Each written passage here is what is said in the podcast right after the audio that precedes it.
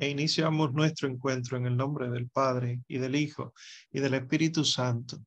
Amén. Te damos gracias, Señor, infinitas gracias por tantas cosas que haces por nosotros. Gracias porque a lo largo de nuestra historia, que muchas veces nos alejamos de ti, tú sigues, sigues haciéndote presente y sigues llamándonos. Qué grande es tu paciencia, qué grande es tu misericordia.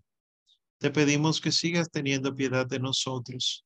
De manera especial te pedimos perdón por las personas que no quieren temerte, que no quieren honrarte, que no quieren amarte.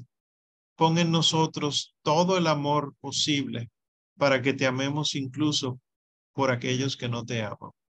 Hermosísima Señora, Madre nuestra, trono de la sabiduría, espejo de justicia y causa de nuestra alegría acoge nuestras súplicas, preséntalas a tu Hijo, y así entonces cada latido de nuestro corazón sea para la gloria de Dios, y que esta clase, este encuentro, también así lo sea.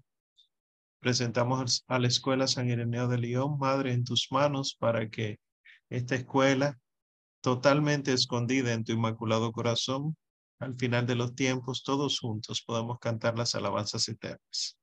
Lo pedimos por nuestro Señor Jesucristo, que vive y reina por los siglos de los siglos. Amén.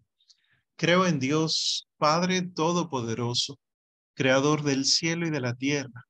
Creo en Jesucristo, su único Hijo, nuestro Señor, que fue concebido por obra y gracia del Espíritu Santo, nació de Santa María Virgen, padeció bajo el poder de Poncio Pilato, fue crucificado, muerto, sepultado, descendió a los infiernos al tercer día resucitó de entre los muertos y subió a los cielos y está sentado a la derecha de Dios Padre Todopoderoso.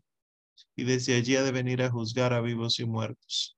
Creo en el Espíritu Santo, la Santa Iglesia Católica, la comunión de los santos, el perdón de los pecados, la resurrección de la carne y la vida eterna. Amén. En el nombre del Padre y del Hijo y del Espíritu Santo. Amén.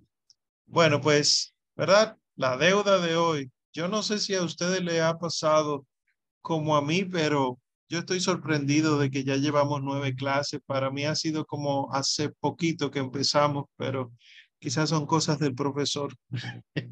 Quizás alguno de ustedes dirá, ¿qué? Pero con tanta información.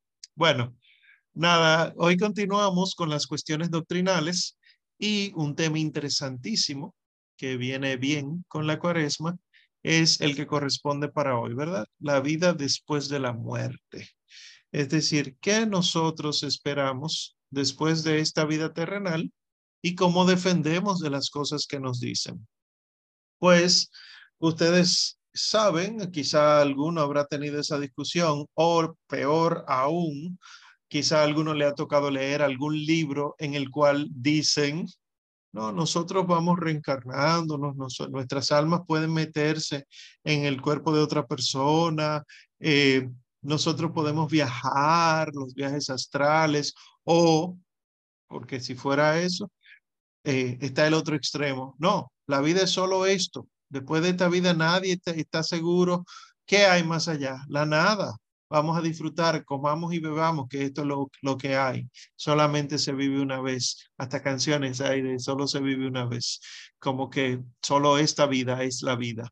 Sin embargo, sabemos, y aquí eh, citaría yo en cierto modo a Santa Teresa de Jesús, que esta vida, la de aquí de la tierra, eh, es realmente un impedimento para la vida verdadera. Aquella vida de arriba es la vida verdadera, dice Santa Teresa de Jesús. Y hasta que esta vida muera, esta la de la tierra, no se goza estando viva. Muerte, no me seas esquiva, viva muriendo primero, que muero porque no muero, dice ella. Bueno, pues nosotros encontramos muchas objeciones de este tipo. Aquí eh, tenemos, por ejemplo, la objeción que harían los hermanos eh, protestantes. En Hispanoamérica, la mayoría de los protestantes que tenemos son pequeñas sectas, ¿verdad? Eh, iglesias, dirían, diríamos, no denominacionales, grupos no denominacionales que son de corte pentecostal, pero con teologías mezcladas. Sin embargo, en Norteamérica, nosotros vemos ya eh, iglesias más estructuradas. Y por eso es que de Norteamérica tenemos el origen de los bautistas, los adventistas, los episcopalianos, etcétera, que tienen sus templos, tienen sus logos, tienen un, un supuesto cuerpo doctrinal. Y esto entonces sería un poquito más fácil entender qué creen y cómo uno puede enfrentar esa pseudo teología. Eh, y una de ellas, que eso entonces lo heredan las sectas en Hispanoamérica, es esta, esta objeción que le pongo acá de godquestions.org, que ya les he hablado de eso en otro momento. Dicen ellos, en la teología romana católica, los santos están en el cielo. En la Biblia, los santos están en la tierra. En la enseñanza romana católica, una persona no se convierte en santo a menos que él o ella sea beatificado o canonizado por el Papa o un obispo prominente. En la Biblia, cualquiera que ha recibido a Jesucristo por la fe es santo. En la práctica romana católica, los santos son reverenciados, se les reza y en algunos casos son adorados. En la Biblia, los santos son llamados a reverenciar, adorar y orar únicamente a Dios.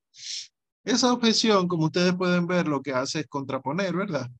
Eh, lo católico y lo no católico. Sin embargo, si ustedes se fijan, los supuestos argumentos católicos son falsos.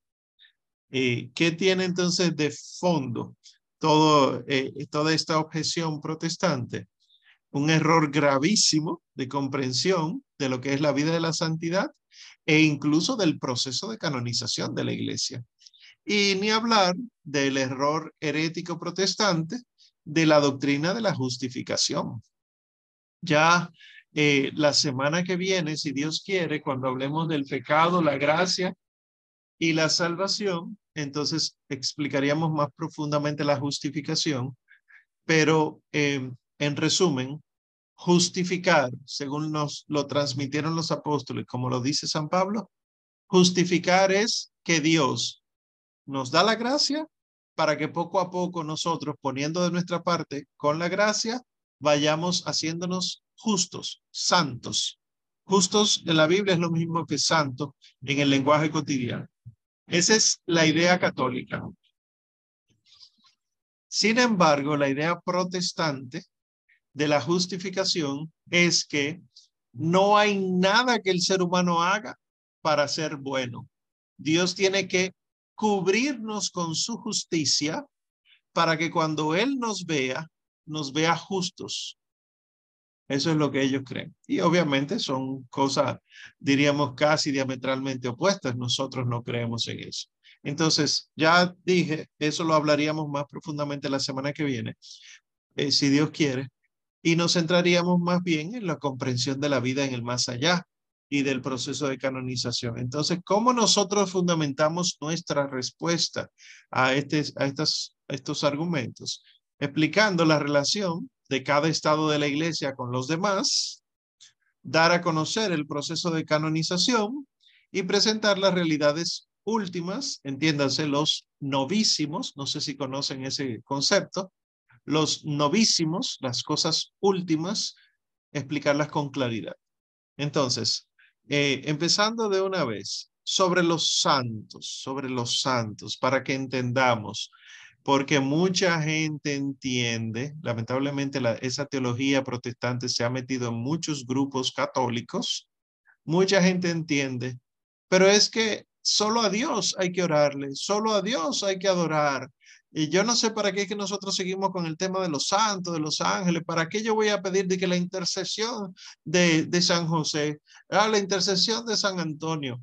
Bueno, miren, la Biblia, la Sagrada Escritura, fomenta la honra y limitación de los santos, empezando por la Santísima Virgen María. Como vamos a tener un módulo solo de apologética mariana, no me detendré casi nada en la Santísima Virgen María ahora, pero sí les diré que la Sagrada Escritura, y pienso ahora mismo en los Hechos de los Apóstoles, pero la Sagrada Escritura, Evangelios y Hechos, cada vez que habla de la Santísima Virgen María, la trata distinta del resto de las mujeres.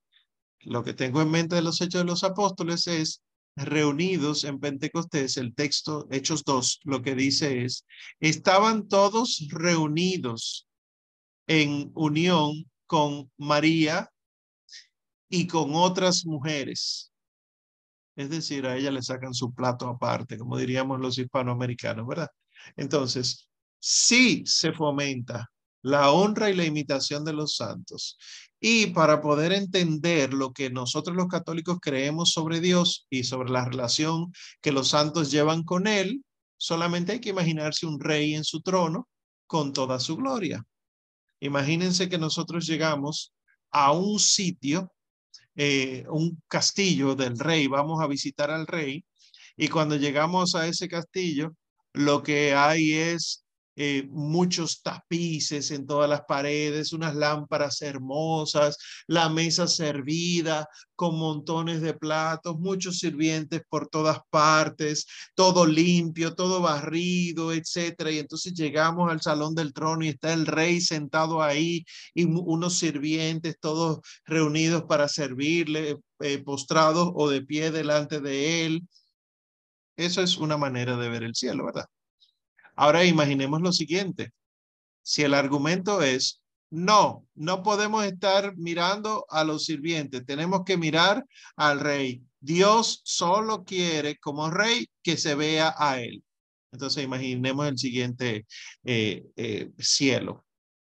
Llegamos al palacio, no hay tapices, no hay decoración, no hay ningún tipo de mesa servida, no hay nada porque el rey dice, no, yo solamente quiero que tú centres tu atención en mí, que ese es el argumento protestante. Pregunto yo, ¿cuál de las dos versiones representa mejor la gloria de Dios? ¿Cuál de las dos versiones representa mejor la importancia que tiene ese rey? ¿No muestra el rey su gloria más acompañado de todos estos sirvientes? Pues miren, esa es la diferencia. Cuando nosotros tenemos un, esta es teología protestante, un Cristo que se declara solamente Él el único centro de atención, que Él nunca ha dicho eso, pero es lo que la teología protestante ha querido hacer, tenemos ese Cristo que les pongo en pantalla. Sin embargo, cuando nosotros tenemos el Cristo en su trono, con los sirvientes, con los ayudantes, con los ángeles, con el incienso, etcétera, descrito como en el libro del Apocalipsis, se muestra mejor la gloria de Dios.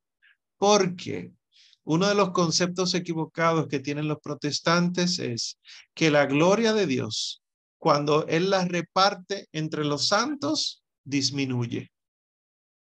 Y no es así. La gloria de Dios, un ejemplo que puede ilustrar, es como la luz de una vela, que se comparte y no disminuye la luz de tu propia vela, sino que se multiplica. Entonces, cuando Dios muestra, quiere mostrar enteramente su gloria, la otorga a los suyos, diríamos a sus amigos, como dice el Señor Jesucristo en la Sagrada Escritura. Entonces, que haya siervos, que haya adoradores, sirvientes, pienso también en los ángeles, ¿verdad? Esto lo único que hace es engrandecer aún más la gloria del Señor. Y para muestra de eso, entonces, la carta a los romanos. Romanos 2, versículos del 9 al 11, San Pablo dice, tribulación y angustia para toda alma humana que obra el mal, primero para el judío y también para el griego pero gloria y honra y paz para aquel que obra el bien. Primero para el judío y también para el griego, pues en Dios no hay acepción de personas. Fíjense que gloria y honra son dadas a las almas humanas que obran el bien.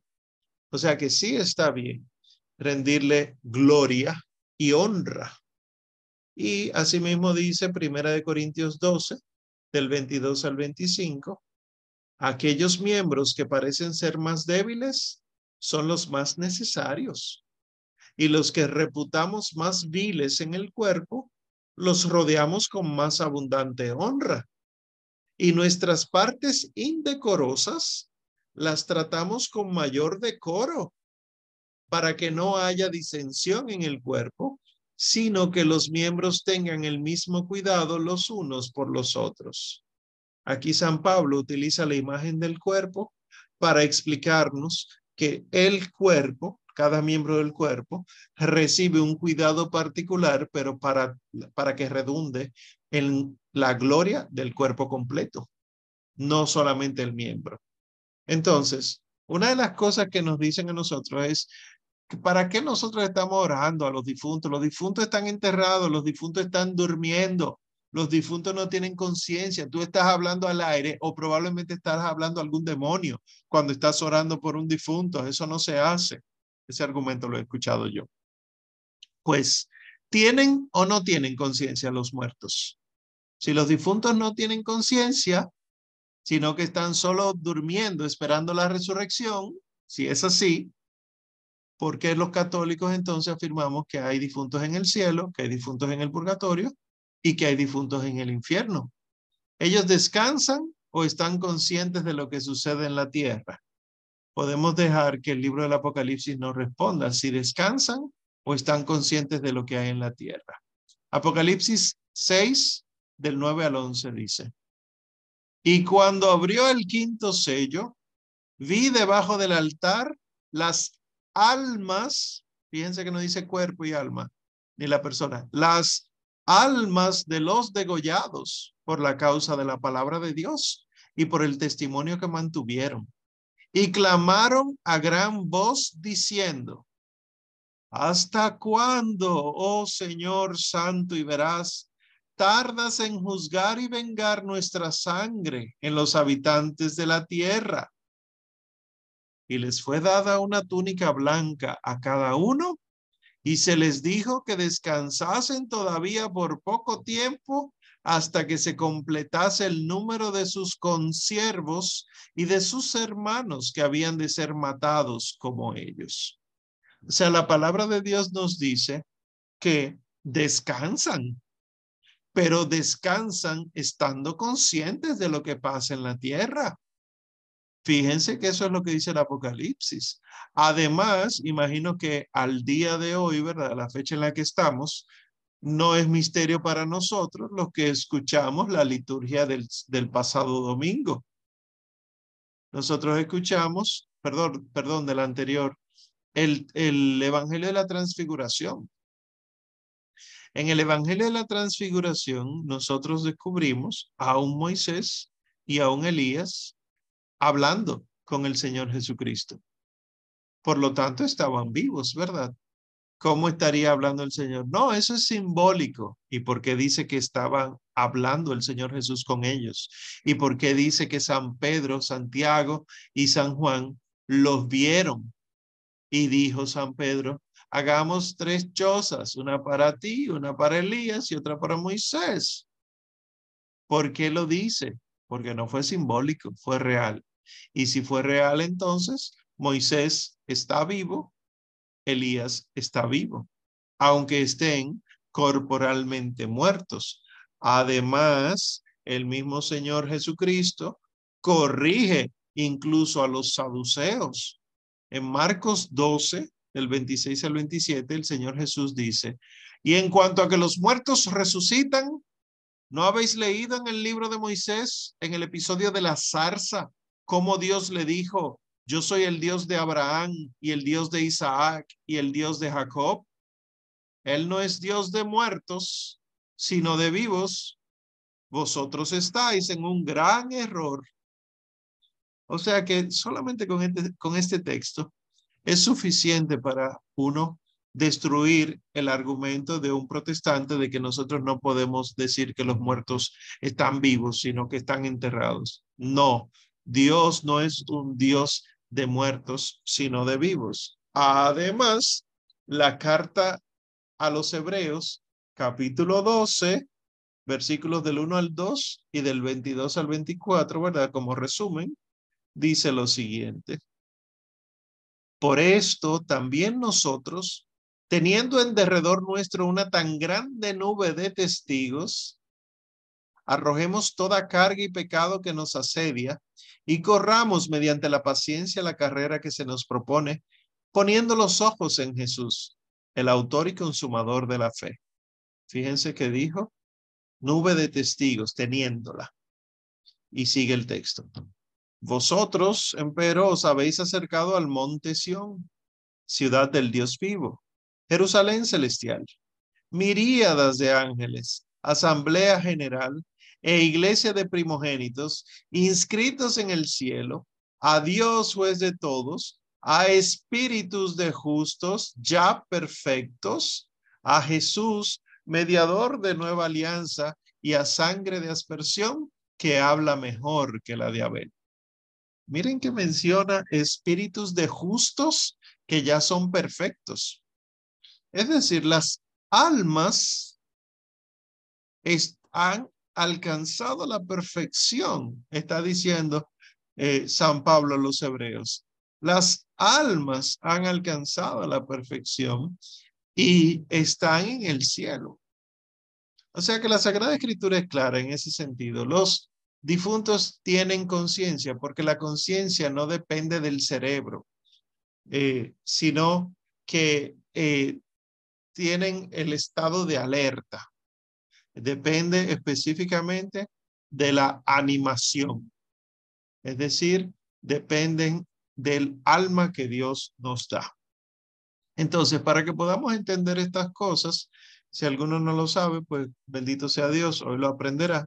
Pero nosotros rendimos dos cultos, el culto que le damos a Dios y el culto que le damos a los hermanos. El culto que le damos a Dios es el famoso culto de latría. Latros, lo que significa es adorar. Si yo adoro un ídolo, yo idolatro, ¿verdad? Adoro un ídolo. Pero nosotros creemos que el culto de latría, que es adoración, es el primer acto de la virtud de la religión y es exclusivo para Dios. Nunca la iglesia ha enseñado que se debe adorar una criatura. Nunca la iglesia ha enseñado que debemos adorar a María, que debemos adorar a los ángeles, que debemos adorar a los santos, que debemos adorar pinturas, que debemos adorar esculturas. Nunca la iglesia ha enseñado eso. De hecho, la iglesia lo condena. ¿Qué pasa? Que por falta de formación, mucha gente entiende adoración como tener cariño.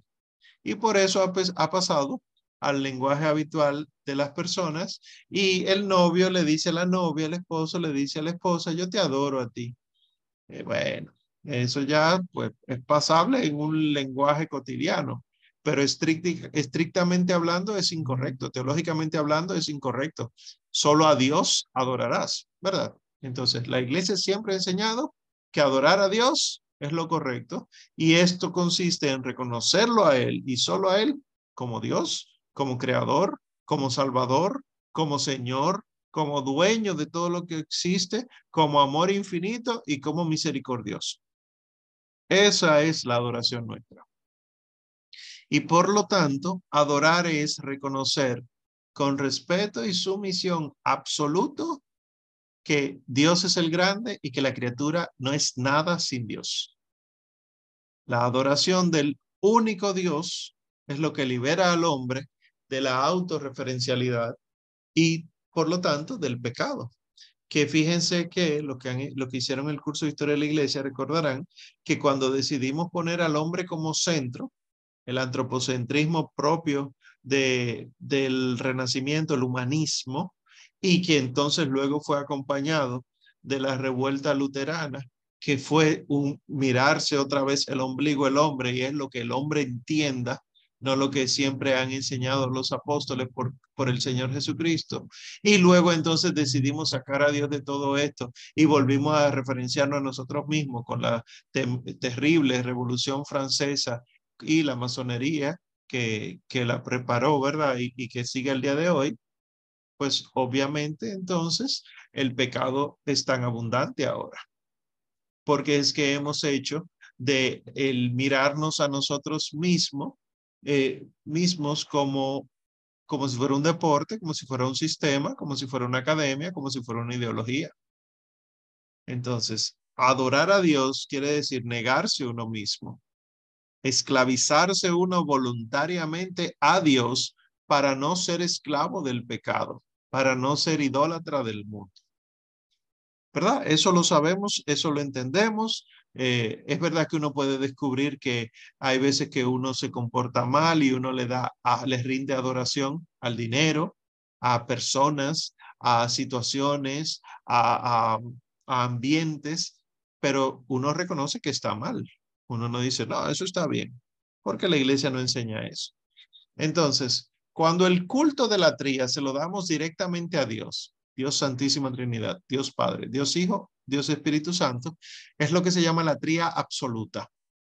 Sin embargo, se llama la tría relativa al culto que le damos a las imágenes de Dios, a las reliquias de nuestro Señor Jesucristo.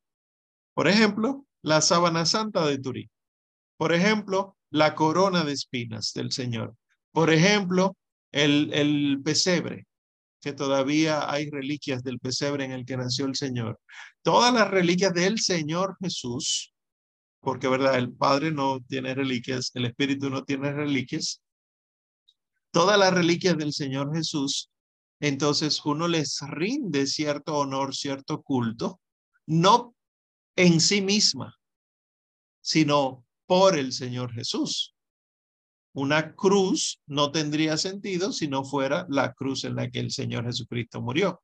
Entonces, la imagen o la reliquia no merece el culto por sí misma, sino que merece el culto por el Señor Jesús, que es quien merece y recibe el culto absoluto. Entonces, eso se llama latría. La latría o, o el culto de la tría es adoración exclusivamente a Dios y, y la Santísima Trinidad, ¿verdad? Y el otro tipo de culto que nosotros damos es el culto de dulía. Viene del griego dulos, que se traduce como cariño, pero que originalmente lo que significa es servir, porque es esclavo. Esclavo, el dulos, el, el, que, el que se somete a alguien, eso uno lo encuentra en la Sagrada Escritura desde el Antiguo Testamento, el culto de Dulía es el que le damos a los ángeles y a los santos. ¿Por qué? Porque los ángeles y los santos merecen que los respetemos, merecen que los honremos, pero no merecen adoración. Que la adoración es solo de Dios y es del culto de la tría. El culto de Dulía es lo que normalmente llamamos veneración. Y hay mucha gente que lamentablemente lo único que se sabe es la palabra. Y cuando le responden a un protestante, dicen, no, nosotros no adoramos, nosotros veneramos. Explique, hermanita. Y, la explicación que termina dando es la de adoración. Bueno, que nosotros eh, oramos a tal imagen porque de esa imagen sale poder y por lo tanto hay que respetarla. No. Venerar es respetar y honrar a los ángeles o a los santos, porque ellos nos llevan a Dios. Y para muestra de eso, aquí en la tierra. Porque yo respeto y honro a mis padres. Porque respeto y honro mis autoridades. ¿Es eso sinónimo de adorar? No lo es. Entonces, esto que hacemos aquí en la tierra yo respeto al doctor, a la doctora fulana, yo respeto al maestro, a la maestra fulana, porque ellos me han ayudado a eso mismo, llevémoslo al, al, al aspecto de los hermanos que ya murieron en esta vida y están contemplando a Dios. Entonces, hay quienes creen lamentablemente que lo único que existe es el culto de adoración y que el culto de veneración, el culto de Dulía, se lo inventaron los idólatras. Sin embargo, la Sagrada Escritura entera apoya el culto de Dulía. Y les pongo aquí unas citas, eh, solamente la cita, no el texto, ¿verdad? Por si acaso quieren buscarla más adelante. Génesis 29, 18, Deuteronomio 15, 12, Segunda de Samuel 22, 44. Segunda de Crónicas 10, 4. Gálatas 5, 13. Y puedo decir que un etcétera equivalente como a 20 citas más. Eh, ¿A qué hacen referencia todas estas citas? A personas a las que Dios le dice, porque te has portado bien, te daré gente que te va a servir, que te va a honrar. Y cuando dice servir, ¿verdad? Sobre todo el Antiguo Testamento, recuerden que la versión que utilizaron los apóstoles y el mismo Señor Jesucristo es la Septuaginta, la versión de los 70. En griego, entonces, cada vez que dice servir, dice dulos. O sea que ese es el culto de Dulía. La, la diferencia entre la tría y Dulía no es de grado, que a Dios lo veneramos más que a los santos. No, no, no es de grado, es de naturaleza. A Dios adoramos. A los santos, incluyendo los ángeles, los respetamos, los honramos, los veneramos. Son cosas distintas. Adorar y venerar. Y así como había o hay la tría relativa, hay la eh, dulía relativa. La dulía relativa es al santo yo le rindo eh, afecto, le, le rindo honra, le rindo honor. Pero si yo tengo una reliquia de un santo, si yo tengo una imagen de un santo, esa imagen tiene cariño mío por quien representa esa imagen. Es decir, tengo un cuadro hermosísimo de la Santísima Virgen María y, eh, o de algún santo, y entonces a ese cuadro para mí es prácticamente un tesoro porque es un cuadro que yo heredé y que desde que lo conocí, entonces empecé a investigar de la vida de Cristo, de la Virgen María, y ahora, bueno, pues ahí ustedes ven, eso es lo que se llama dulía relativa. Y exclusivamente, exclusivamente de la Santísima Virgen María, la dulía tiene un grado submáximo, que es lo que se llama hiperdulía. La hiperdulía es el culto de veneración que le rendimos a la bienaventurada Virgen María por ser la Madre de Dios, por estar llena de la alta gracia y por eso, porque como ella aceptó el plan de Dios de la manera que lo aceptó y en ella se encarnó el verbo de Dios, entonces nosotros le rendimos, veneración a ella porque la gracia en ella eh, abundó tanto que sobreabundó. Es decir, la gracia que Dios derramó en ella rebosó y por eso ella entonces intercede por nosotros, porque la gracia en ella sobreabunda, porque Dios así lo ha querido. Esto es eh, de catequesis que se supone que debimos haber conocido hace un tiempo, pero bueno, bendito sea Dios los que lo conocen ya, ¿verdad? Eh, la tría, dulía, y dentro de la dulía, la hiperdulía. Entonces, Habíamos dicho que una de las cosas que hay que aplicarle al protestante son los estados de la iglesia. ¿Qué son los estados de la iglesia? El Señor Jesucristo, cuando funda la iglesia católica, que es una sociedad visible, ¿verdad? Funda la iglesia no solamente para los que estaban ahí y punto, sino que los doce y todos los que iban a creer por el testimonio de los doce eso el Señor Jesús ora por eso en el capítulo 17 del Evangelio según San Juan. Los doce eventualmente morirían y sus sucesores seguirían y eventualmente esos morirían, etcétera. Igual la gente, los fieles. Los fieles poco a poco morirían y otros surgirían. Ya así sigue y estamos ustedes y yo aquí hoy. Entonces, ¿dejan de ser iglesia los difuntos? Si esos difuntos van al cielo, ya no son iglesia en el cielo. Entonces, como la iglesia no cree eso, la respuesta a eso no es no, sino que es, eh, perdón, la respuesta a eso no es que sí, que dejan de ser iglesia, sino que son iglesia. Es la respuesta. Entonces, la iglesia, eh, la eclesía, se puede definir como la unión de todos los miembros de la iglesia en cualquier realidad en la que se encuentre. Y por eso entonces los miembros de la iglesia que están en el cielo forman parte de la iglesia y es lo que se llama la iglesia triunfante. la iglesia, eh, los miembros de la iglesia que tenían que llegar al cielo, pero todavía tenían, diríamos, algún apego a las criaturas, tendrían que purificarse, es lo que se conoce como la iglesia penitente o iglesia purgante. Y los miembros de la iglesia eh, en los que, que participan de, del, aquí en la tierra, todos los que estamos acá, entonces esos seríamos la iglesia militante o también les dirían la iglesia peregrina. La iglesia peregrina es un bonito nombre, pero yo prefiero realmente que le digamos la, iglesia militante por lo que dice eh, el libro de Job. ¿No es acaso una milicia en la tierra la vida del hombre? Porque aquí estamos batallando, ¿eh? Es una milicia, es un combate. Entonces, en esta realidad, eh, nosotros vemos que hay una relación entre estas tres, eh, estos tres estados de la iglesia. Es decir, la iglesia militante hacia la iglesia del cielo ofrece oraciones y alabanzas. Alabar se puede a la iglesia. Lo que no es correcto es adorar a la iglesia. Alabar y reconocer lo bueno que se tiene.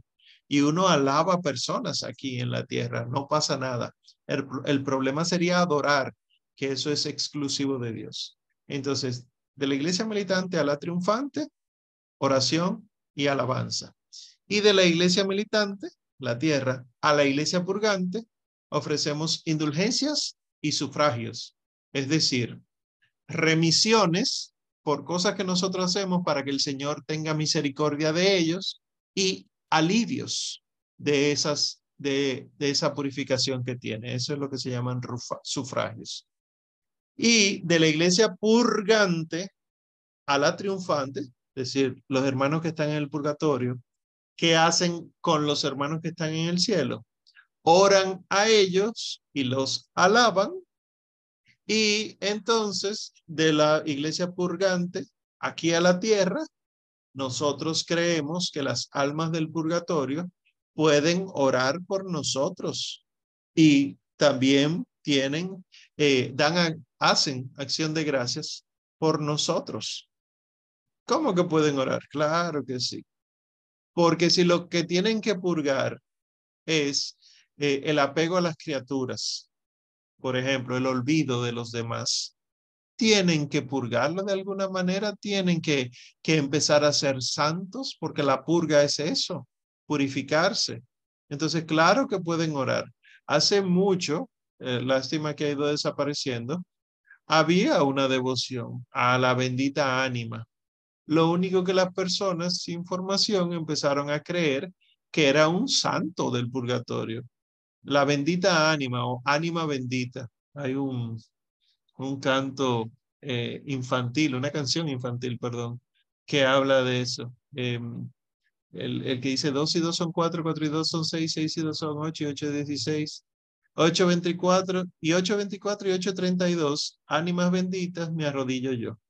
Alguno dirá que nunca lo habrá oído, bueno, yo no diré nada. Bueno, pero eh, existe esa devoción a, la, a las benditas ánimas porque ellas oran por nosotros y ofrecen acción de gracias. Y las del cielo, las almas del cielo, nuestros hermanos del cielo, la iglesia triunfante, interceden por las almas del purgatorio y también ofrece alivio a las almas del purgatorio y por nosotros da gracias e intercede también por nosotros en la tierra.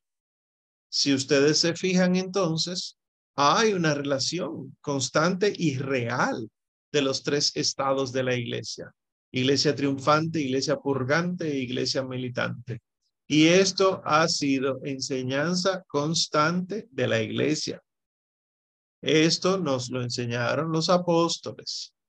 Y eso es lo que, ¿verdad? Uno debería conocer. La otra cosa que habría que explicarle a nuestro querido hermano protestante que nos critica o al católico que no tiene formación es si la iglesia crea a los santos. Es decir, la iglesia tiene que decir que alguien es santo para que esa persona sea santa. No, eso no es cierto.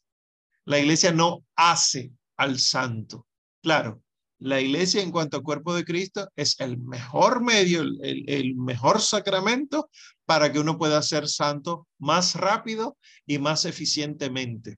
Es decir, que se llegue a la santidad, no hay una vía más rápida que pertenecer a la iglesia católica, ¿verdad? Pero de que ella es la que decide quién es santo, eso no es así. La iglesia no es quien hace al santo diciendo fulano es santo, sino que ella lo que hace es declarar la santidad. Quien hace que las personas sean santas es solo Dios. Su gracia, el exilio de su gracia, hace que las personas alcancen la santidad. Entonces, ¿qué es el proceso de canonización? Y aquí está la clave para la respuesta. Canonizar. Canonizar es incluir en un canon, no es santificar. Fíjense que el proceso no se llama el proceso de santificación, no, el proceso de canonización, es decir, el proceso se sigue y al final, si se demuestra que la persona es santa, ese nombre con una pequeña biografía pasa a un libro, a un canon que actualmente se conoce como martirologio romano o martirologio, donde está, al principio había solo mártires y luego entonces eh, hay muchos santos que son confesores. ¿Qué son confesores? Que mueren de viejito, que mueren eh, de causas naturales y que la virtud fue haber profesado siempre la fe, haber confesado su fe. Hay otros que son mártires. Entonces, ¿en qué consiste el proceso de canonización? Tiene varias etapas, pero básicamente, pueden encontrarlo en internet, pero básicamente se propone un candidato, es decir, una persona murió y ya no hay que esperar 50 años, pero hay que esperar, esperar un tiempo prudente después de la muerte de esa persona para que entonces se presente como un candidato. Eh, Monseñor, nosotros quisiéramos abrir la causa de fulana de tal. Sí, pues entonces eh, empecemos el proceso diocesano. El proceso diocesano es una investigación que se hace en la diócesis que se está proponiendo la causa, que debe ser donde el candidato, el, el, posible santo, eh, haya por lo menos vivido eh, hasta el final, ¿verdad? Haya muerto ahí, haya desempeñado su labor. Ese es el proceso de investigación diocesana. Y si se demuestra que esa persona vive adecuadamente y, y, de verdad fue católico, no contradijo nada en las enseñanzas de la iglesia, sino que fue coherente en todo, entonces se le otorga el título de siervo de Dios. Entonces, después que termine esa fase diocesana, el proceso se manda a Roma, porque no va a ser un santo particular, sino que es un santo para la iglesia, es decir, un testimonio constante para toda la iglesia se manda a Roma y el proceso entonces ya de la iglesia como tal, lo que hace es investigar más profundamente a ver si ese candidato vivió las virtudes en grado heroico. Esto es, ah, si era buena gente y rezaba mucho. No, porque si es así, entonces, ¿cuál es el testimonio que nos está dando? Tiene que darnos el testimonio en grado heroico. Ah, eh, rezaba mucho, iba a las cárceles y en la cárcel intentaron matarla y violarla y ella lo que seguía era rezando. Ah, ahí rezar ya tiene un grado heroico. Entonces, si se demuestra que vivió las virtudes en grado heroico, se le otorga el título de venerable. Entonces, al venerable se le se requieren dos san, dos milagros, perdón, para entonces otorgarle otros títulos. Un primer milagro, si se comprueba, le otorga el título de beato y un segundo milagro, si se comprueba, le otorga el título de santo. Y entonces cuando es declarado santo, pasa a ser incluido en el canon. Entonces, los milagros no es, sí, yo digo que es milagro, punto, como decía el protestante en su objeción. Eso es el Papa, que cuando el Papa le da la gana dice fulano es santo y ya. No. Para que los milagros sean demostrados, tienen que ser primero aprobados por una comisión médica. Los, la comisión médica tiene que demostrar que no hay manera eh, física, médica, en la que, biológica, en la que la persona pudo haberse sanado. Porque hay enfermedades que eh, hacen una remisión ella sola. Hay enfermedades que responden a una terapia. Y hay enfermedades que, que, son transitorias. Eh, por ejemplo, los virus. Esas personas estaban muriendo eh, de, pongan ustedes el, caos que nos engañaron con el coronavirus, pongan ustedes que haya sido verdad. El coronavirus, eh, esas personas estaban muriendo y nosotros lo que hicimos fue una cadena de oración y oramos a San Fulano o al Beato Fulano y entonces se sanó. No, espérate, según la historia de la evolución de la enfermedad, se iba a sanar tenía buen pronóstico. Entonces, no es así que funcionan los milagros. Primero, tiene que comprobarse. Eh, una comisión médica tiene que demostrar que no iba a haber remisión biológica, sino que tenía que ser sobrenatural. Segundo, pasa por una comisión de cardenales que tienen que demostrar que el proceso de curación no se opone a lo que Dios mismo ha venido diciendo que es como Él hace los milagros. Es decir, porque, eh, por ejemplo, de aquí eh, se eliminan las enfermedades mentales. Ah, él tenía eh, eh, bipolaridad, oramos y ya no tiene que usar medicamentos. Eso no es demostrable. O sea, científicamente sí, muy bueno, testimonialmente muy bonito, pero como testimonio para incluir en el canon, ¿cómo yo lo demuestro? ¿Con qué pruebas? Entonces, fíjense que es muy riguroso. Y luego entonces el tercer paso, y eso es para cada milagro, el Santo Padre tiene que dar el plachet. El plachet, el pláceme, es que sí, que él está de acuerdo con las investigaciones que se hicieron y con los resultados. Y entonces se fija la fecha para la ceremonia de canonización. Por lo tanto, la iglesia no está santificando a nadie en el sentido en el cual se quiere acusar como que la iglesia se inventa a los santos. Y lo otro, y ya, me parece que esto es lo último, con respecto de lo que nosotros creemos, es lo que rezamos y la vida del mundo futuro. ¿Qué es esto de la vida del mundo futuro? Dios no nos crea para la maldad. Los calvinistas, lamentablemente, y algunas sectas que han heredado de ahí, creen que sí, que Dios ha creado personas para condenarlas y ha creado personas para salvarlas. ¿Y para que Él crea personas para condenarlas? Para que se demuestre que Él es toda justicia. Y aquellas que se salvan, para que se demuestre que Él es toda misericordia. Eso no es verdad. Dios no crea a ningún ser humano para condenarlo. Dios nos crea absolutamente a todos para ser eternamente felices con Él en el cielo. Pero como se nos dio la libertad, Dios no contradice la libertad humana. Habrá quienes se van a oponer a ese plan amoroso de Dios, se eligen a sí mismos por encima de elegir a Dios, porque se supone que es amarás al Señor tu Dios por sobre todo, incluyéndote a ti mismo. Cuando tú te eliges a ti mismo, tus gustos, tus caprichos, tus soberbias, entonces, y mueres en esa situación, eh, has elegido eh, más tu gloria que la gloria de Dios, mueres en ese estado que se llama estado de rebelión o pecado mortal, y por lo tanto, cuando mueres, tu alma pasa a ese estado de separación de Dios, de eterno sufrimiento y castigo, que es lo que llamamos infierno. Ojo, Dios no nos castiga porque no quisimos estar con Él. Ah, tú no quieres estar conmigo, pues te voy a castigar. No es así, que el mundo lo está mirando así, ¿eh?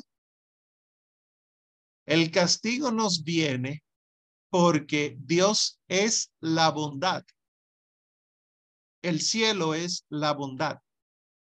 Y si tú decidiste no ir a la bondad, no ir al cielo, el infierno, aunque es castigo, es sencillamente lo que tú has querido. Es decir, tú libremente elegiste irte al lugar de tormento, porque decidiste apartarte para siempre de la bondad, para siempre del amor. Por lo tanto, no es que existe lo bueno y Dios está celosamente adueñado de lo bueno. Que así es que nos critican algunos, que nos dicen, ustedes los católicos creen que son dueños del cielo. No, Dios es el dueño del cielo. Y si tú te pasas tu vida entera negando a Dios, en rebeldía con Dios, y mueres en esa rebeldía, no vas al cielo. No es un derecho el cielo, es una participación voluntaria en la gracia. Si no querías, no vas. Y ese es el infierno. Hay otros, entonces, que en lugar de rebelarse contra Dios, aman tanto a Dios que no aman su vida tanto como para temer la muerte. Y cuando mueren entonces en amistad con Dios, amaron tanto a Dios que cuando mueren son de Dios, son amigos para siempre de Dios, entonces pasan a ese gozo eterno que es de junto a Dios. Este estado de bienaventuranza eterna es lo que llamamos cielo. Entonces viene una pregunta y esta pregunta es, bueno, que todos los católicos se lo hagan, pero es una pregunta que usted le puede hacer al hermano que le está criticando. ¿Qué pasa con los que mueren siendo amigos de Dios, pero no muy bien? ¿Qué pasa con aquellos que aman mucho a Dios, pero tienen cierto amor por las cosas de la tierra? ¿Qué pasa con los que aman a Dios, pero no perfectamente. Si esos van directamente al cielo, no pueden ir, o sea, es imposible, porque al cielo se va solamente en la perfección. Nadie en pecado ve a Dios. Entonces no pueden optar por el cielo. Pero entonces sería mucho, mucha falta de misericordia que esas personas le tocara el infierno porque es que fueron buenas. Lo que no fueron fue perfectamente buenas. Y entonces, ¿qué hacemos con ellas? Ah, entonces tiene que haber una purificación en un fuego que vaya revelando la verdad, que pone a prueba el material de la obra de la cual uno está hecho y que acrisola el oro de nuestras buenas obras. Esto es lo que se llama purgatorio la, asignación de lectura de hoy fue eh, el montones de, frases de, de padres de la iglesia diciendo desde los primeros siglos que es el purgatorio. Una de las acusaciones que se hace a los católicos fue que el purgatorio se lo inventaron. La Iglesia Católica se lo inventó en 1400. La Iglesia Católica se lo inventó en 1100. Eso no existía para nada. Además de que está el testimonio bíblico de la existencia del purgatorio, así tenemos que saber que están los testimonios patrísticos de la existencia del purgatorio y de cómo nosotros debemos comportarnos para poder entonces entender y aspirar al cielo, entender el purgatorio y aspirar al cielo. Entonces, para uno poder llegar al cielo, al purgatorio o al infierno, primero nosotros morimos y pasamos por un juicio, que es lo que se llama el juicio particular. Es decir, si yo muero, ¿cómo yo sé a dónde va mi alma? Ah, paso por un juicio particular. ¿Qué es el juicio particular? Es el juicio que se le hace a mi alma con respecto de la vida que yo he llevado en la tierra. Porque el alma es inmortal. Entonces, en el alma inmortal recibimos la retribución eterna en el juicio particular en función de cómo vivimos con nuestro Señor Jesucristo. Entonces, si yo no purifiqué mi vida aquí en la tierra, tendré que purificarla en el purgatorio, que es lo que dice el Señor en varias parábolas. Y pienso ahora mismo la del el pobre Lázaro y el rico eh, Epulón que eh, la crítica que le hace Abraham en esa parábola es que Lázaro solamente recibió males en la tierra, por lo tanto tendrá el gozo eterno. Tú te la pasaste recibiendo bienes en la tierra, por lo tanto te toca el sufrimiento eterno. Es decir, si tú no te purificas en la tierra, si tú no te desapegas de las cosas materiales, tendrás entonces que desapegarte eh, en el más allá. Y eso es a través del juicio particular, entonces, que iríamos o a la purificación o a entrar inmediatamente a la bienaventuranza del cielo o condenarnos inmediatamente para siempre. Y entonces pasamos cielo, purgatorio o infierno. ¿Qué pasa? Que al final de los tiempos, entonces el Señor Jesús vendrá a la tierra y eh, llamará a todas las personas, todos los seres humanos, y los muertos resucitarán.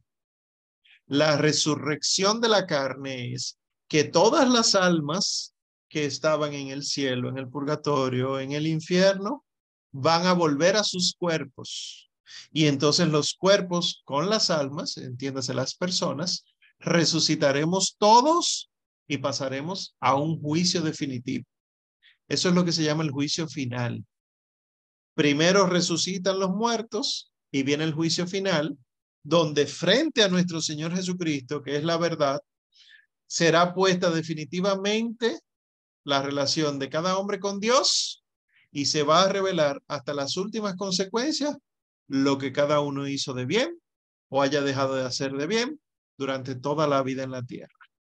Ahí entonces conoceremos el sentido último de toda la creación, el sentido último de toda la salvación todos los caminos admirables por los que la providencia divina condujo a todas las cosas a su fin último. Y entonces, ¿qué es el juicio final? ¿Un juicio de apelación? No. El juicio particular eres tú frente a Dios. Pero el juicio final es toda la creación frente a Dios. Por lo tanto, con el, en el juicio final, los buenos serán apartados de los malos. Y así entonces se mostrará la gloria de Dios. Y para muestra de eso, pues lo que más hay es citas bíblicas. Lo único que yo no me, no, no las no las pondré todas porque no acabaríamos. Pero miren, por ejemplo, Mateo 25, del 34 al 36 dice, venid benditos de mi Padre, tomad posesión del reino preparado para vosotros desde la fundación del mundo porque tuve hambre y me disteis de comer, tuve sed y me disteis de beber. Era forastero y me acogisteis, estaba desnudo y me vestisteis, estaba enfermo y me, visitasteis, estaba preso y vinisteis a verme. Fíjense que dice, benditos de mi Padre, y dice, el reino preparado para vosotros desde la fundación del mundo. O sea que nosotros creemos en la existencia de un cielo. Es decir, aquellos que dicen que no existe el más allá, no creen en la palabra de Dios y por lo tanto se salvarán. Y ahí viene la falsa misericordia de nosotros. Sí, porque Dios ama a todo el mundo por igual. Es que no es un tema de amor de Dios. Fíjense que todo lo que hemos hablado es del amor que nosotros le tenemos a Dios. San Agustín dice, Dios que te creó sin ti, no puede salvarte sin ti. Si tú y yo no estamos buscando de Dios voluntariamente, ¿Podrá Dios salvarnos? El que no está cerca de la salvación, ¿podrá ser salvado? Y no estoy diciendo ignorancia, no, aquel que conscientemente dice, yo no quiero creer en eso. Para mí existe el aquí y el ahora. Es a eso que nos estamos refiriendo. Miren, por ejemplo, la existencia del infierno, que el mismo Mateo 25, ¿verdad? Habla al respecto. Eh, eh, dice el Señor Jesús que en el juicio final dirá él como juez, apartaos de mí, malditos de mi Padre. El Señor maldice a esas personas y los, los designa al fuego que estaba preparado para Satanás y todos los que son de él. Pero aquí les pongo más bien el texto de las profecías de Isaías, capítulo 33, versículos del 11 al 14, que dice, concebisteis paja y pariréis rastrojos. Vuestro espíritu, cual fuego os devorará. Los pueblos serán como hornos de cal, cual zarzas cortadas que arden en el fuego. Escuchad los que estáis lejos, lo que he hecho yo. Reconoced mi poder los que estáis cerca. Tiemblan los pecadores en Sión. Temblor se ha apoderado de los impíos. ¿Quién de nosotros podrá habitar en el fuego devorador? ¿Quién de nosotros podrá morar entre llamas eternas? Miren que dicen llamas eternas. Y yo sé que mucha gente dice, ay, pero es que esa prédica, ¿por qué hay que predicar eso? Ya eso se superó, vamos a predicar solo sobre el amor. Justamente porque se ha dejado de predicar sobre el infierno, es que la gente no tiene temor. Y por lo tanto, no busca de Dios porque ni siquiera por temor a la condena busca de Dios. Si el papá no corrige al niño, ni siquiera por la correa o la chancla, la chancleta, va a comportarse bien. No habrá nada que lo invite a portarse bien. Claro, quisiéramos que nuestros hijos se comportaran bien por amor a nosotros, pero ustedes saben que desde que existe el pecado en el mundo, el amor se ha pervertido y por lo tanto la soberbia es la que manda y los niños que no se corrigen terminan llenos de soberbia y condenándose. Pero si instruyes al niño en el temor de Dios, cuando sea grande, nunca se apartará de él. Y por último, les pongo aquí Mateo 12, 32, cuando el Señor Jesús habla del purgatorio. ¿Cómo? Sí, dice que cualquier blasfemia será perdonada, ¿verdad? Pero él dice más adelante, si alguno habla contra el Hijo del Hombre, esto le será perdonado. Pero al que hablare contra el Espíritu Santo, no le será perdonado ni en este siglo ni en el venidero. Es decir, que aquí en este siglo, aquí en la tierra, se perdonan algunos pecados, no todos, ¿verdad? Porque el que blasfema aquí contra el Espíritu no se le perdona. Pero fíjense que dice ni en el venidero. O sea que hay pecados que se perdonan en el venidero. Es decir, que hay un lugar donde hay perdón de los pecados. Por lo tanto, no es cierto que hay solo cielo y solo infierno, porque en el cielo no hay necesidad de perdonar nada. En el infierno no hay posibilidad de perdonar nada. Entonces, ¿dónde se perdona? Eso es lo que la iglesia llama purgatorio, que ustedes en su asignación de lectura pues vieron montones de testimonios. Y concluyo con esto, para luego escuchar entonces sus preguntas eh, vayan anotándolas si quieren por el chat o vayan preparándolas para levantar sus manos. Concluyo con esto. ¿Qué es esto del rapto? También le dicen arrebatamiento. El rapto o arrebatamiento, uno puede decir, bueno, pero fíjate, Primera de Corintios 15, del 51 al 53, dice, He aquí que os digo un misterio. No todos moriremos, pero todos seremos transformados en un momento, en un abrir y cerrar de ojos a la trompeta final. Porque sonará la trompeta y los muertos serán resucitados incorruptibles y nosotros seremos transformados, pues es necesario que esto corruptible se vista de incorruptibilidad y esto mortal se vista de inmortalidad dirán algunos. Fíjate que dicen, un abrir y cerrar de ojos, nosotros vamos a ser transformados, seremos llevados al cielo. Y si no me crees esa cita, pues mira entonces Primera de Tesalonicenses 4, del 15 al 17, que dice, pues esto os decimos con palabras del Señor, que nosotros los vivientes que quedemos hasta la parucía del Señor, no nos adelantaremos a los que durmieron, porque el mismo Señor, dada la señal, descenderá del cielo a la voz del arcángel y al son de la trompeta de Dios, y los muertos en Cristo resucitarán primero. Después nosotros los vivientes que quedemos seremos arrebatados juntamente con ellos en nubes hacia el aire al encuentro del Señor, y así estaremos siempre con el Señor. Entonces sí está el arrebatamiento en la Sagrada Escritura. No, mis queridos, no. Eso ha sido un invento terrible. El concepto de rapto o arrebatamiento la idea que tienen los protestantes, que fueron quienes se inventaron esto, es que antes de que empiece la gran tribulación, bueno, un paso atrás, eh, perdón, se supone, dicen ellos, que antes de que el Señor Jesucristo venga, va a haber un periodo de tribulación, o sea, va a haber mucha persecución, muerte, etcétera, un gran martirio terrible durante siete años. Y que luego entonces vendrá el Señor Jesús y el Señor Jesús reinará durante mil años. Entonces, ¿dónde cabe el rapto aquí, según ellos? Que los que han sido muy buenos en el Señor, el Señor les va a permitir irse antes de que empiece la gran tribulación de los siete años. Van a desaparecer, van a ser arrebatados al cielo. Y ustedes han visto películas, ustedes han visto series, ustedes han visto documentales de aviones que se caen porque uno de los arrebatados es el piloto y ya no hay quien pilotee, eh, personas que solamente quedan la ropa aquí en la tierra porque fueron arrebatados y nadie se dio cuenta. Mentira, mentira vil. Se supone que si el rapto ocurre, entonces está contradiciendo toda la doctrina que el Señor Jesús dejó en los apóstoles. ¿De dónde surge todo esto del arrebatamiento? A finales del siglo XVIII, cuando surgen todas las sectas catastrofistas y milenaristas en Estados Unidos, empieza a gestarse eso.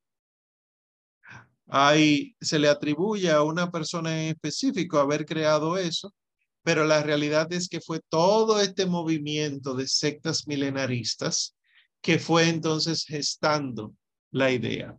Los testigos de Jehová, los mormones, algunos grupos de adventistas como los adventistas del séptimo día, que son lo que la mayoría de la gente conoce, pero que no son los únicos, los únicos adventistas. ¿Qué era o qué es lo que dicen todos estos grupos? Y entonces ha pasado a, dentro de la iglesia por medio de los grupos que copian a los protestantes. Aquellos que copian las prédicas de los, de los protestantes, copian su teología, copian la supuesta danza davídica, que nada de eso es católico, eh, eh, copian eh, tantas cosas protestantes y por lo tanto copian esto.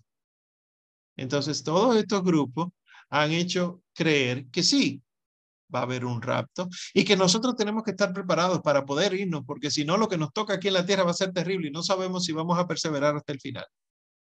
Pues miren, si verdaderamente esas citas que hemos leído, Primera de Corintios 15 y Primera de Tesalonicenses 4, hablan sobre el rapto, entonces, ¿por qué, por ejemplo, Primera de Corintios 15 dice que eh, seremos transformados en un momento, en un abrir y cerrar de ojos, a la trompeta final. Tiene que haber una trompeta final. Es decir, no está hablando de antes del final, porque entonces no sería final la trompeta, tendría que decir en el momento de la trompeta penúltima o algo por el estilo, y no es así. Igual entonces, fíjense lo que dice Primera de Tesalonicenses 4. Dice, el mismo Señor, dada la señal, descenderá del cielo y los muertos en Cristo resucitarán primero. Es decir, está hablando del día final. Dice, los que quedemos hasta la parucía del Señor no va a ser antes de una gran tribulación. Eso es mentira. Igual podemos decir de Mateo 24, del 37 al 42, que es otra cita que utilizan mucho para decir que el rapto sí existe. Esa es la que la, esa cita es la que dice básicamente el Señor. Habrá dos trabajando en el campo, se irá uno y se quedará el otro. Habrá dos trabajando en la casa, se irá una y se quedará la otra. ¿Ves? Que hay un rapto. No, lean entero el texto. Recuerden que nosotros no somos reduccionistas ni fundamentalistas. El texto completo está haciendo referencia al día final. Y el Señor no está diciendo que Él va a llevarse a uno, sino que aunque haya dos haciendo lo mismo, no todos los que me dicen Señor, Señor se salvarán. Habrá dos en el campo, será uno y se quedará el otro. El Señor lo que está diciendo es que la salvación, aunque es para todo el mundo, no todo el mundo se, se salvará porque no todo el mundo le interesa salvarse. Al que no le interesa entonces salvarse, pues pasará a la condena eterna. Bien, entonces con estas cosas les responderíamos a nuestros hermanos que la vida del mundo futuro sí tiene sentido con la existencia de un cielo, de un purgatorio y de un infierno. Y acabo entonces con las acostumbradas frases de los padres de la iglesia. San Cipriano de Cartago dice, ¿cuál no será tu gloria y tu dicha? Ser admitido a ver a Dios, tener el honor de participar en las alegrías de la salvación y de la luz eterna en compañía de Cristo, el Señor tu Dios gozar en el reino de los cielos en compañía de los justos y de los amigos de Dios, las alegrías de la inmortalidad alcanzada. Fíjense ahí los santos en el cielo. Diría San Juan Crisóstomo, llevémosles a los difuntos socorros y hagamos su conmemoración. Si los hijos de Job fueron purificados por el sacrificio de su padre, ¿por qué habríamos de dudar de que nuestras ofrendas por los muertos les lleven un cierto consuelo? No dudemos, pues, en socorrer a los que han partido y en ofrecer nuestras plegarias por ellos. Diría San Gregorio Magno, respecto a ciertas faltas ligeras, es necesario creer. Antes del juicio existe un fuego purificador, según lo, lo que afirma aquel que es la verdad, al decir que si alguno ha pronunciado una blasfemia contra el Espíritu Santo, esto no le será perdonado ni en este siglo ni en el futuro. En esta frase podemos entender que algunas faltas pueden ser perdonadas en este siglo, pero otras en el siglo futuro, haciendo referencia a la, existencia del purgatorio. Y por último, San Agustín de Hipona, que dice, yo había colocado sobre la tierra, dirá el Señor, a mis pobrecitos para vosotros. Yo, su cabeza, Gobernaba en el cielo a la derecha de mi Padre, pero en la tierra mis miembros tenían hambre. Si hubierais dado a mis miembros algo, eso habría subido hasta la cabeza. Cuando coloqué a mis pequeñuelos en la tierra, los constituí comisionados vuestros para llevar vuestras buenas obras a mi tesoro. Como no habéis depositado nada en sus manos, no poseéis nada en mí. Y a propósito de eso, entonces, las obras de misericordia que realizamos, por ejemplo, en Cuaresma, que ojalá no fuera solo en Cuaresma, mis queridos, ¿verdad? Toda la vida es una milicia. Pero estas obras de misericordia que realizamos en Cuaresma, de comer al hambriento, de beber al, sediento, etcétera, educar al que no sabe, no es solamente eh, un compromiso, sino que es cuestión de justicia. Es que el Señor Jesús está pidiéndonos que le demos lo necesario eh, a Él y por eso entonces nos salvamos. Si no lo hacemos, entonces optamos más fácilmente por su enemistad y eso implicaría ir al infierno si morimos en esa condición o un amor imperfecto y tendríamos que purgar en el purgatorio, purificar en el purgatorio. Y un consejo, siempre es mejor purgar aquí que purgar allá. Porque allá toma tiempo, entre comillas, pero mucha gente se olvida de nosotros. ¿Por qué? Porque las homilías de difuntos están llenas de ya tenemos a alguien en el cielo o ya está descansando en un lugar mejor. Y la gente no ora por esas mentiras. A veces no estamos descansando, ¿no? oren por sus difuntos, oremos por todos y así entonces pudiéramos poner en práctica todo esto que hemos aprendido hoy. Vamos a pasar a sus inquietudes, pues.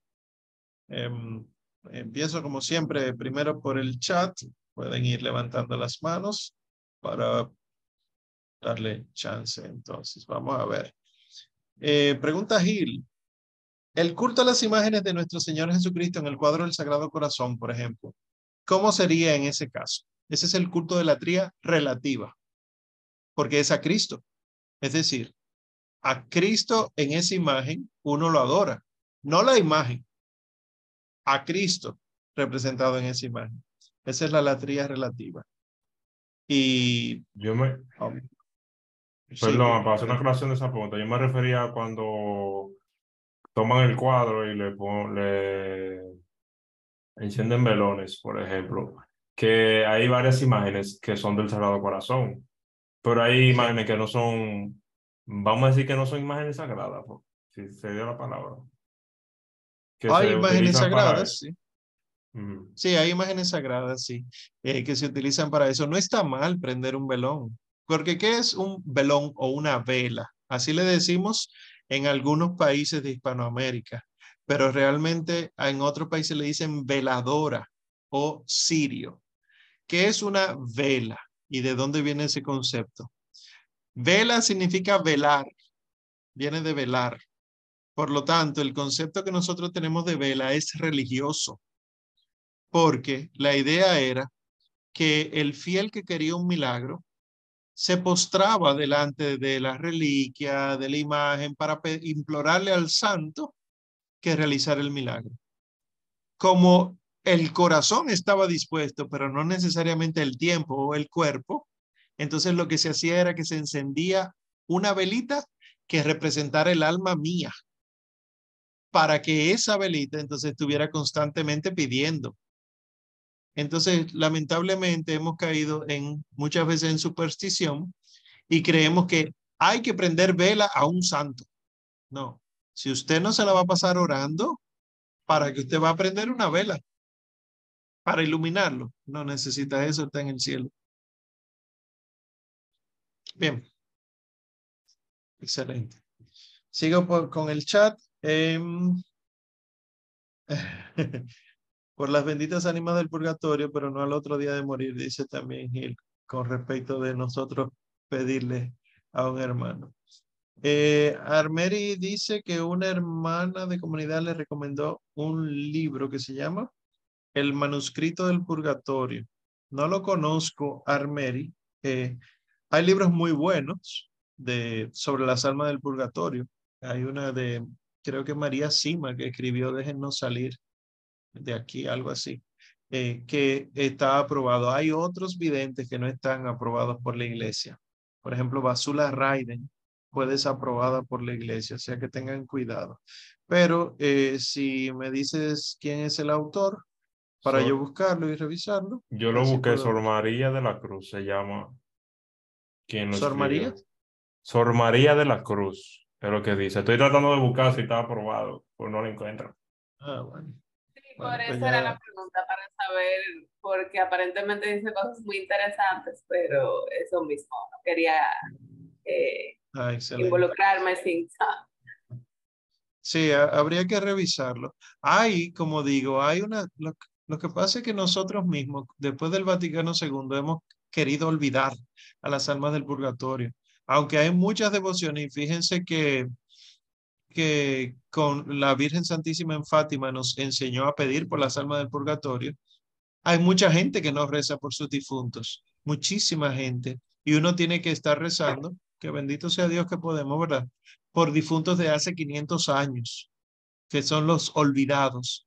Porque, a propósito de una pregunta que estoy leyendo en el chat que hace Wanda, Wanda pregunta, los que hacen votos de pobreza, que están desapegados de lo material, ¿pasan directamente al cielo? No necesariamente. Uno de los problemas que hay es que uno asume que por ser consagrado, religioso, monja, fraile, ah, no, ese es santo. Y uno no ora por ello. Y nosotros tenemos que orar por cardenales, por papas, por monjas, por abadesas. ¿Por qué?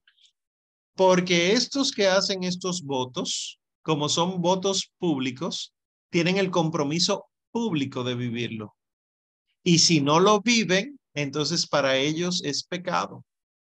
Yo, por ejemplo, que no tengo que hacer como laico, no tengo que hacer un voto de pobreza. Si decido vivir la pobreza, bien, pero el día que yo decido no vivirla, sin caer en exceso, ¿verdad? Sino tener lo necesario, también está bien, porque no hice el voto público de pobreza, el voto público de castidad, el voto público de obediencia. Estas personas sí, y no necesariamente lo están viviendo adecuadamente. Ojalá que sí, pero no necesariamente. Entonces hay que tener cuidado. Eh, Sebastián dice, Si la persona es realmente bien creyente, es decir, bien convertida, cada dificultad que le viene de Dios es una oportunidad para santificarse y ofrecer a Dios su malestar. No son castigados, perdón, no son castigos, sino gracias, dependiendo de cómo se quieran asumir y aprovechar. Podríamos mencionar a muchos santos que sufrieron, pero mejor empezar con nuestro Señor Jesucristo, el perfecto y único Hijo de Dios que no necesitaba santificarse y sufrió como ningún otro por amor. Amén. Em, el mismo Sebastián está respondiendo por el chat. Ah, qué bien. Delegaré esa función eh, para no tener que responder por el chat. Lisa, eh, no sé si es una pregunta, pero lo leeré. Hablando de los castigos, sí es una pregunta. ¿Cómo se le responde a la gente que dice que Dios ha castigado a alguien por darle alguna enfermedad o alguna persona bien creyente que sufre cosas y pregunta cuál es el sentido de servir a Dios si no son recompensados, ¿cómo se le responde? Arsen le respondió con el libro de Job, es cierto, y luego le dice, al cristiano no se le promete una vida sin dificultades o tribulaciones. Como ejemplo principal, el Señor Jesús, que padeció, y también los mártires de la iglesia. No tengo que abundar mucho ahí, pero es, es básicamente lo, lo que decía Sebastián y, y Arsen, es que la vida no es para no sufrirla. La vida, a pesar de las canciones y los poemas, no es para gozarla. La vida es para vivirla y la vida trae consigo sufrimiento. Entonces depende de nosotros si el sufrimiento lo vivimos con Dios o sin Dios. Si decidimos vivirlo sin Dios, dolerá, no nos gustará, no lo toleraremos y hasta renunciaremos al mismo Dios por soberbia. ¿Por qué me pasó esto a mí? Voy a dejar de ir a la iglesia. Si lo vivimos con Dios, será una oportunidad de abrazar la cruz y bendeciremos a Dios en medio de la dificultad y así entonces, quitándonos Él los apegos, llegaremos más fácilmente al cielo. Es decir, si yo sufro mucho una enfermedad, por ejemplo, que me ha tocado vivir, y eso lo vivo con Dios, en el proceso yo estoy renunciando a mi vida. Estoy renunciando a poder salir a pasear donde yo quiera. Estoy renunciando a poder hacer lo que a mí me gustaría. Y así entonces, renunciando a tantas cosas, puedo ir directamente al cielo, ligero de equipaje. Eh, Gil está preguntando sobre el milenarismo, la ropa, el año 2000. El mundo se ha acabado desde 1851, se está acabando.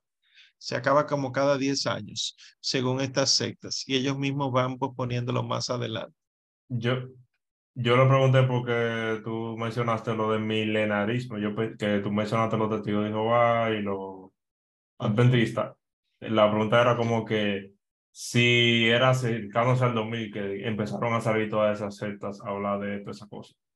No, se renovaron en el 2000, ¿verdad? Porque como es una fecha oh. 000, eh, pero el mundo, se, según las sectas, se están acabando de 1851. Eso, eso me y ustedes recuerda... hasta en el 2016 fue la última vez que se acabó. Eso me recuerda, yo, no sé si ustedes lo recuerdan, eh, el 7 o fue el 6, el 7 de julio del 2007, aquí en el país, hubo una, o fue en el 2006, no recuerdo ahora, creo que fue en el 2007, el 7 de julio, o sea, 7-7, 2007, hubo, no me acuerdo si fue la iglesia evangélica, la, la cual de todas ellas, pero ellos hicieron una actividad, en, creo que en la Plaza de la Bandera, que ellos decían como que ya, que hicieron todo un aparataje, yo me recuerdo que eso salió noticia y de todo, porque ellos decían como que era ya por, por el número, que lo del 7, una cosa rarísima. No sé si alguien recuerda eso, que fue aquí en el sí, Claro. Sí, sí. Y lo triste no es que haya locos que digan eso, sino más locos aún que le hacen caso. El mismo Señor ha sido claro. Si viene alguien diciendo el Mesías está en el desierto o el Mesías está en la ciudad, no le hagan caso, no le hagan caso es terrible. Sí. Em, leo ya más rápidamente y acabo, ¿verdad? Con, con el chat que hay unas, unas manos levantadas. Eh, Nahuel pregunta si Elías fue raptado al cielo. Según lo que nos cuenta el libro de Reyes, sí, Elías fue arrebatado al cielo, pero no en este sentido que dicen los protestantes, sino llevado por un carro de fuego fuera de la presencia de, San Eliseo. Pero luego vemos en Segunda de Reyes que ese mismo Elías escribe una carta a, a, Eliseo, me parece que es, y por lo tanto, entonces, lo que dicen eh, muchos teólogos y muchos místicos, no fue que fue arrebatado al cielo a la presencia de Dios, sino arrebatado de la tierra al cielo a la espera de Cristo, que viene a ser como un estado intermedio que como tal no existe, solamente lo disfrutaron San Elías y Enoch, que es estar en la tierra, pero alejado de las cosas dañinas de este mundo. Sería, ¿verdad?, una explicación rápida al respecto pero de que entraron al cielo, imposible. A la presencia de Dios, no, porque todavía no había sido abierto al, el, el cielo. Y Saúl pregunta, Dios no crea a nadie para condenarlo, pero ¿puede Dios permitir la existencia de personas sabiendo Dios que se van a condenar para evitar un mal mayor o sacar un bien o no? Sí, Dios todo lo sabe y Dios sabe quién se va a condenar. Lo único que Dios no es un, una mente que lo sabe todo, sino que es todo amor. Y ese que, que se va a condenar, a ese que Dios le manda mucha gente, muchos caminos eh, para que pueda salvarse. Y si la persona pues termina muriendo en esa situación, pues se condena. Pero no es que Dios quiere que se condena, que se condene, sino que Dios sabiendo que se condena, eh, manda y esa persona rechaza las, las llamadas de Dios que es distinto. ¿Qué se considera la blasfemia contra el Espíritu Santo? Que eso es negarse a la salvación. El catecismo de la Iglesia Católica lo dice. Blasfemar contra el Espíritu Santo es decir que algo que es de Dios no es de Dios. O algo que no es de Dios es de Dios. Si tú estás así, que lo que es de Dios tú dices que no es, entonces no te vas a salvar. Porque cuando Dios te mande la salvación, tú vas a decir, no, esa no es la salvación. Y por lo tanto, no te vas a salvar. No es porque Dios no quiera, sino porque tú no dejas. Y por último, la iglesia aprueba María Sima. La iglesia universal no. Eh, pero sí está aprobada María Sima, me parece, por un obispo local. Por último, con relación a abrir una investigación diocesana sobre una persona considerada santo o mártir. Lo pueden hacer laicos, porque en el caso de mi parroquia hace unos años mataron un sacerdote por la defensa de los jóvenes en el tiempo de la invasión norteamericana. ¿Puede uno solicitar una investigación? Sí, un laico puede solicitarla, pero el proceso debe llevarlo un sacerdote. Los laicos no llevan los procesos porque eh, involucran al clero. Es decir, el clero es el que tiene que hablar eh, el cura, en este caso, si lo va a hacer el sacerdote, es el que tiene que presentarle al obispo la situación, porque el testimonio del sacerdote es el que vale. Claro, el sacerdote se deja auxiliar de los laicos para que ellos entonces recopilen toda la información, etcétera, pero él es el postulador de la causa. Normalmente sacerdote. Eh, se puede. Ya si pasamos a las preguntas en vivo, empezamos con Salvatore. Buenas noches, Salvatore, adelante. Buenas noches, Omar. Bendiciones para todos. Amén. Eh, ya aparte de la pregunta iba a hacer, ya alguien puso en el chat algo, que del Espíritu Santo, del pecado, ¿verdad? Se escucha muy fácil, pero es muy aterrador. Eh, un pecado que no hay perdón ni ahora ni nunca, ¿verdad? De toda la eternidad. es algo bastante, bastante serio, ¿no? Eh, si uno piensa que no, no, hay esperanza ya después de esto, Ahora, que, que no me está tan claro, el, porque mucha gente podría pecar eh, por ignorancia o sin saber. Si eso cuenta como pecar, porque quizá uno de joven puede hacerlo o, cualquier circunstancia, uno podría hacer, aún sin saber, podría pecar el mundo del Espíritu Santo, es si esto cuenta igual o tiene que ver una conciencia, es decir, eh, no cree en Dios, no, pero ya consciente de esto, no simplemente por una, porque a veces la gente para hacer chiste puede hacer, eh, eh, no, yo no creo esto, eso puede hacer una blasfemia o sea. Entonces se, cómo se mide de verdad, porque estamos hablando, no estamos hablando de cualquier cosita, dice, me robé una manzana, y estamos hablando de algo que se, se lo cometes, ya no hay vuelta atrás, es decir, ya está contaminando por siempre, no hay forma eh, de, de, de salvación en ninguna forma, porque está claro, ¿no? El mensaje es el único pecado que no hay forma de, en ninguna forma, que, que tú te arrodillas toda tu vida por 50 años arrodillado, no te va a salvar nunca más, porque ya esto está sí, Entonces, entonces, yo sé, no es, no es tan fácil de tu pecar así, que tiene que haber algo que si no, no que algo bien específico, que me, me explica sí. bien porque hasta asustado estoy, en cierto sentido. Sí, sí, no, es comprensible porque, ¿verdad? Es cerrarse a la salvación. Y realmente no es cualquiera el que cae en ese pecado, sino el que consciente y voluntariamente dice, no quiero. Es decir, eh, el Señor Jesús pone una parábola de, que el, el dueño de, de, la casa se va y deja al criado a cargo, etc. Al final la parábola concluye el Señor diciendo, al criado que se portó mal, le tocan muchos azotes. Y a los otros criados que aún sin saber si era malo, lo hicieron, le tocan azotes, aunque menos. Entonces, esto lo que habla es de la culpa. Si yo tengo plena conciencia de que lo que estoy haciendo está mal, obviamente que tengo mucha culpa. Ahora, si yo no la tengo plena, no quiere decir que no hubo culpa. Sí hubo, pero menos culpa. Es lo mismo que la justicia humana. Si yo cometo un crimen y yo no sabía que era crimen, a mí no me absuelven. A mí lo que me disminuye es la pena. Es decir, las consecuencias que tengo que pagar me la bajan, pero el mal está hecho. Entonces, ¿por qué eh, es, digo esto? Porque cuando uno blasfema contra el Espíritu Santo, en relajo por ignorancia, o sea, uno haciendo chiste, pero por ignorancia, sigue siendo blasfemia. Lo único que no hay tanta culpa y por lo tanto las intercesiones de los santos, las intercesiones de los hermanos aquí en la tierra, aquellos que hacen eh, adoraciones reparadoras, comuniones reparadoras, etcétera, por eso se me perdona al que tiene menos culpa. Pero aquel que lo hace consciente y voluntariamente, pues ese sí se condena. Y, y son, y me gustó que, que tú dijeras no es tan fácil entonces cometer ese pecado. Es cierto. Y sin embargo, ¿cuántos pecan contra ese pecado? ¿Qué es lo terrible? Yo me imagino que el corazón del Señor, o sea, el Señor llora constantemente porque es tan difícil pecar.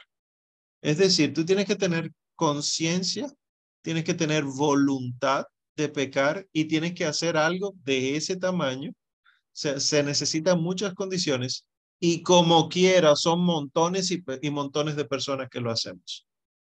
Así que un consejo para aquellos, ¿verdad? Que eh, los que escucharon esta respuesta, vamos a hacer comuniones reparadoras, vamos a orar. Eh, es verdad que están los primeros viernes de mes, están los primeros sábados de mes, están los siete miércoles de San José, es verdad, pero no solo.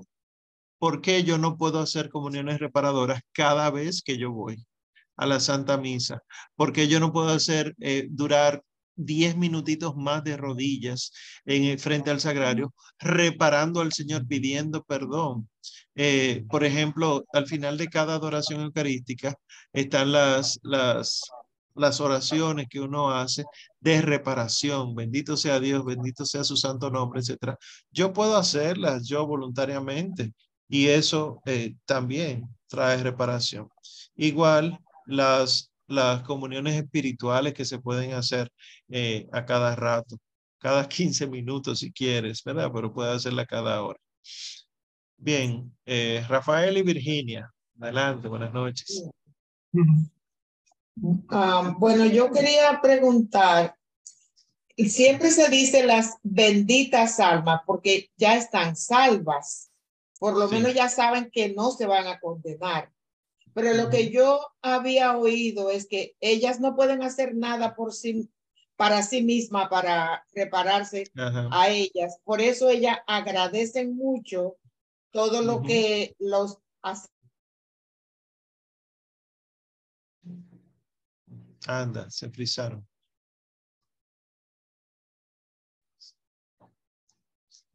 Bueno, eh, ojalá vuelvan pronto. Sí, se les fue la conexión al parecer. Em, dejen ver si yo intuí por dónde venía el argumento. Em, las benditas ánimas del purgatorio lo que hacen es mucha acción de gracias por, por nosotros. Ok. Vamos a ver. Ah, sí, la conexión. Ya volvieron eh, Rafael y Virginia. Tienen que quitarle el silencio. Sí. Se perdió la conexión. No lo escuchamos casi nada.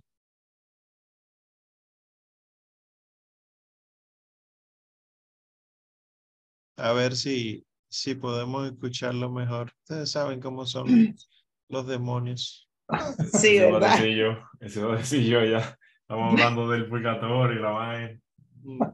Sí, bueno, que, que son muy poderosas, y yo había oído las almas del purgatorio, que mucha gente le tiene mucha devoción, oran por ellas y que ellas le conceden, como cualquier santo poderoso, como San José o, o así, que ellas también conceden muchos favores a la persona que, que es devota orando por ellos, por ellas.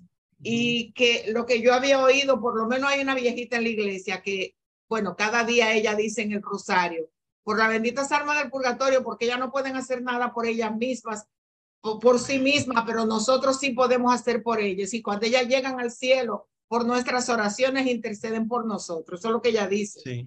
Que como, pero yo sé que, no sé si es cuando llegan al cielo, si continuamente están llegando algunas por nuestras oraciones nos están concediendo favores, o si aún estando allí ya conceden favores.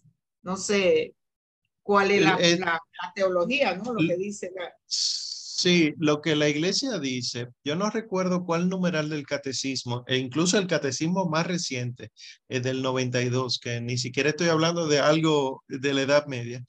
Hay un numeral, pero se los enviaré por el chat, porque ese, el numeral no me lo sé, pero dice que las almas del purgatorio pueden concedernos favores, lo dice.